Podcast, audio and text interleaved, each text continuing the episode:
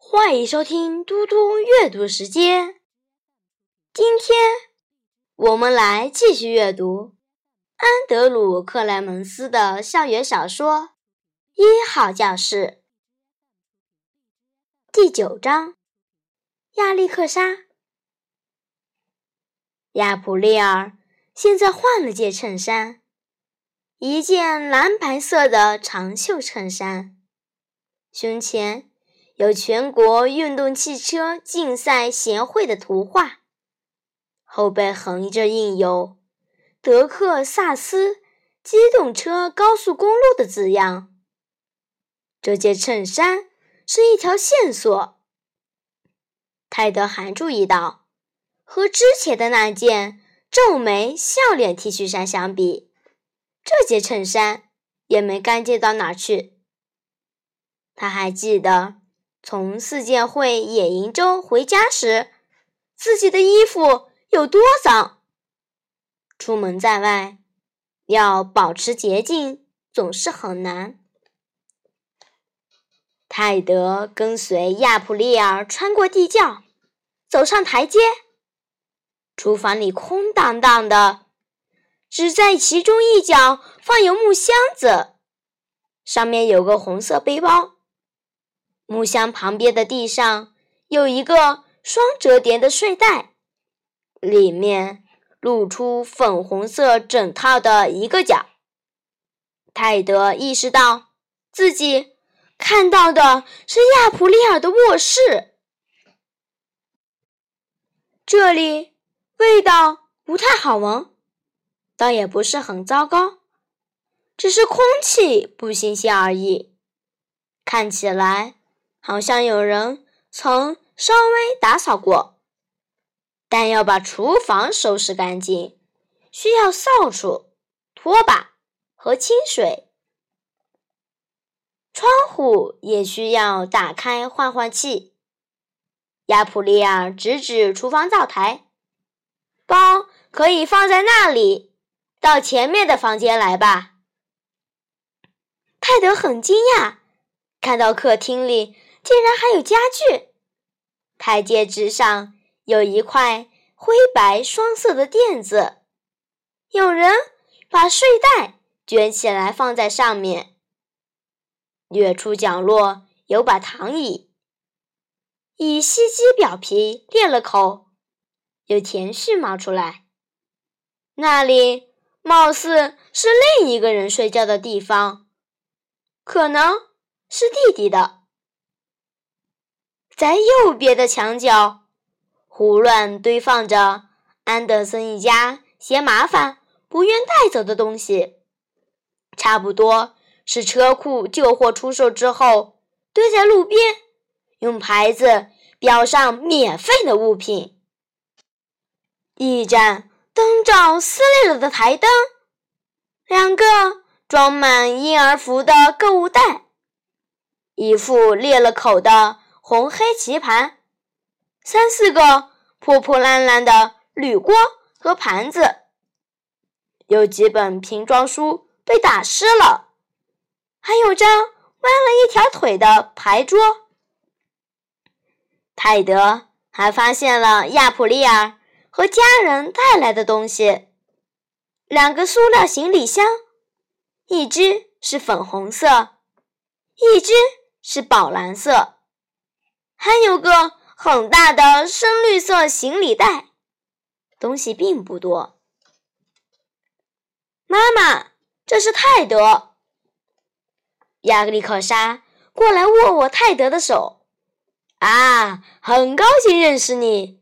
亚普利尔说：“你是个很好心的年轻人，我们非常感激你带来的东西。你真是善良。”亚普利尔还说：“你保证不会向任何人泄露我们的事情，对吗？”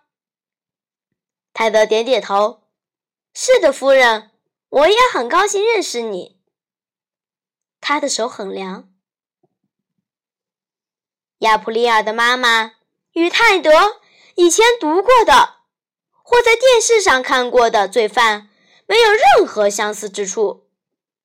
他看上去好小，差不多只比自己高三厘米的样子。他的头发是浅黄色的，黄的近乎不真实。泰德看着他的脸，几乎只注意到他那双棕色的大眼睛。但他能够看出，亚普利尔为什么说妈妈很担心。他的眼神闪烁不定，微笑看上去也不是发自内心。但尽管如此，那微笑仍然很和善。他有一口洁白的牙齿，看上去几乎像是刷了漆。他穿一条牛仔裤，淡绿色的毛衣很宽松，袖子拉到肘部，双手又细又长，粉红色的指甲油几乎剥落光了。他和泰德认识的镇上的妈妈们不太一样，而且他一点儿都不吓人，很难想象这样的妈妈。会犯法，但是所有的侦探都知道，不能只看表象。亚历克莎挥手指指他们所在的房间。抱歉，不能给你倒杯冷饮招待你，而且把这里弄得有点乱。一阵奇怪的停动之后，他说：“这是亚迪。”亚迪跟泰德打个招呼。亚普利尔的弟弟仍躺在睡袋上，旁边有一道从前窗一块断裂的木板处漏下的光。他在看《X 战警》漫画书。他和亚普利尔一样瘦，只是头发是金色而非棕色。他穿着牛仔裤。和红色 T 恤衫，光脚，没穿鞋袜。亚历克莎尖声说：“亚迪，我叫你来和泰德打个招呼。”亚迪又过了三秒钟，才抬起头，露出一个微笑，说声“嗨”，然后又径直回头看书去了，丝毫不掩饰自己。看得很开心，泰德说：“嗯，我多带了些食物和别的东西，可能远远不够。不过，好吧，我不知道你们准备在这里待多久。”泰德希望这样说能让亚历克莎多想想自己的计划，但亚历克莎只是笑着说。哦，我敢肯定，不管你带来了什么，都会很棒的。这倒提醒了我，这里有些钱。他翻翻牛仔裤前口袋，摸出一张皱巴巴的五美元纸币。泰德开始拒绝，但亚历克莎握住他的手，把钱塞进他手里。他说。好吧，我知道这点钱远远不够，但是我们想尽量不造成太大负担。泰德说：“谢谢你，夫人。”这时他确定了，亚历克莎最近没有抢过银行。亚历克莎又笑着说：“我在记账呢，这样等我一找到自动取款机。”就能还你钱，我们有钱的，不管你相不相信。大家都找不到话题，所以泰德说：“好了，我该走了，还有活要干，得回家了。”很快他就后悔了，要是没说“回家”这个词就好了。此时，回家。听起来可不怎么好听。亚历克山点点头。哦，我懂。我是在厄尔巴索附近的一个农场长大的。干活可不能耽误啊，是不是？亚普利尔送你出去。不管怎么说，你们两个也许想聊聊。泰德听到那话，顿了一下，但还是笑着说：“好吧，那再见。”泰德边转身边想：“为什么妈妈们总会说那句话呢？我跟女孩到底有什么可说的？”不过，确实有数不清的问题想问他。作为侦探，泰德有许多话想说、想问，因为到目前为止，所有人都表现的好像他就该时不时来送点吃的，假装一个妈妈带着两个孩子。在一幢空房子里逗留，是世上再自然不过的事情了。到了厨房，泰德把工器品从包里掏出来。这时，他注意到水槽滴水板上有个铸铁的旧水泵，家里的厨房以前也有一个。他冲着水泵点点头说：“你知道吗？这个东西可以解决你们的运水问题。”亚普利尔摇头：“我的手都快被它给磨破了，也只能让它嘘嘘几声。”在农场中，有很多东西能导致磨伤、擦伤。爸爸修东西的时候。泰德总是一边看一边问问题。他说：“可能是电缺干透了。”他打开那瓶一加仑装的矿泉水，抬起水泵的曲柄，接着往洞中倒进一两杯水。那里的圆杆于是落到套管顶部，这样。可以润胀电圈，十五分钟左右，再倒一杯水进去，然后压上二三十分钟，很快的，这样就能出水了。如果不行的话，我再带些工具来换个新电圈。只要有一桶水，浴室就能用了。没电的时候，我们就是这么干的，因为如果。水源充足了，这里就更方便了。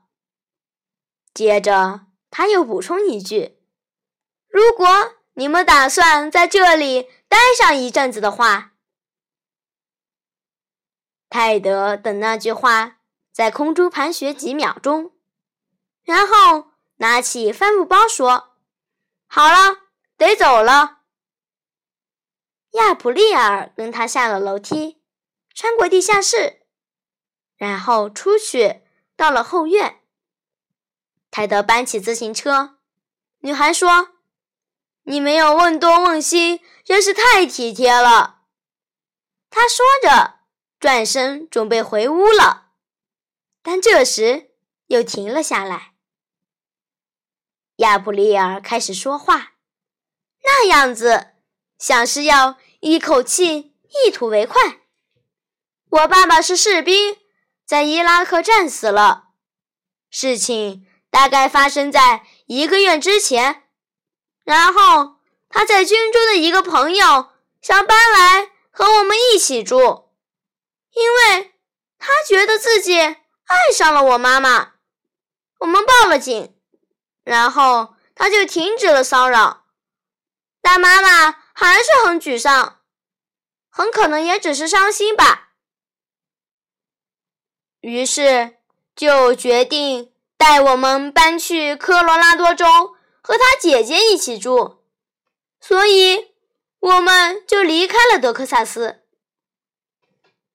到堪萨斯的那天，半夜里汽车冒烟冒得厉害，然后就抛锚了。我们找一位开着大房车的女士搭了便车，但。在距离这里三英里的地方，他得北上了。然后我们就看到了路牌，走到了这个镇子。当时天黑了，于是我们就到这里来接电话用，因为妈妈的手机也坏了，结果就进来了。当时妈妈吓坏了，开始害怕罗恩会跟踪我们，就是德克萨斯的那个家伙，除非他停止跟踪，因为范围太大了。但妈妈决定。无论如何，在这里待一阵子。亚普里尔耸耸肩，事情就是这样，来龙去脉就是如此。接着他又说：“不过我妈妈没有生病，也没有别的问题，他只是害怕而已。自从爸爸去世，现在情况更糟了。我们都一样。你也看见亚迪了。”他都快疯了，说话又刻薄。泰德不知该说什么好，信息量有点大。突然之间，他感觉自己像是身处电影情节之中，周围都是无家可归的流浪者，事情就发生在自己生活的镇子上，而且。他也身处其中，他得说点什么，好吧？我很高兴自己能帮上忙，还有，我很庆幸是我发现了你们，而不是别的什么人。亚普利尔点头说：“我也这么觉得。”说完就笑了。侦探泰德在脑海中记下。亚普利尔刚刚第一次露出了发自内心的微笑。他爬上车，沿着荒草隐没的车道骑出去，脑海中仍然在惦记那个微笑，想着亚普利尔的故事。这个时刻可不该想这些事情。泰德本该想到会有汽车从镇上开过来的。他骑到旧邮箱位置，那辆汽车就在那里。泰德抬起头，那司机也抬起头。接着，司机朝他笑着招招手。那是一辆深蓝色的雪佛兰骑士车，车牌号是 P L 七八六五。开车的。是泰德的老师，米切尔夫人。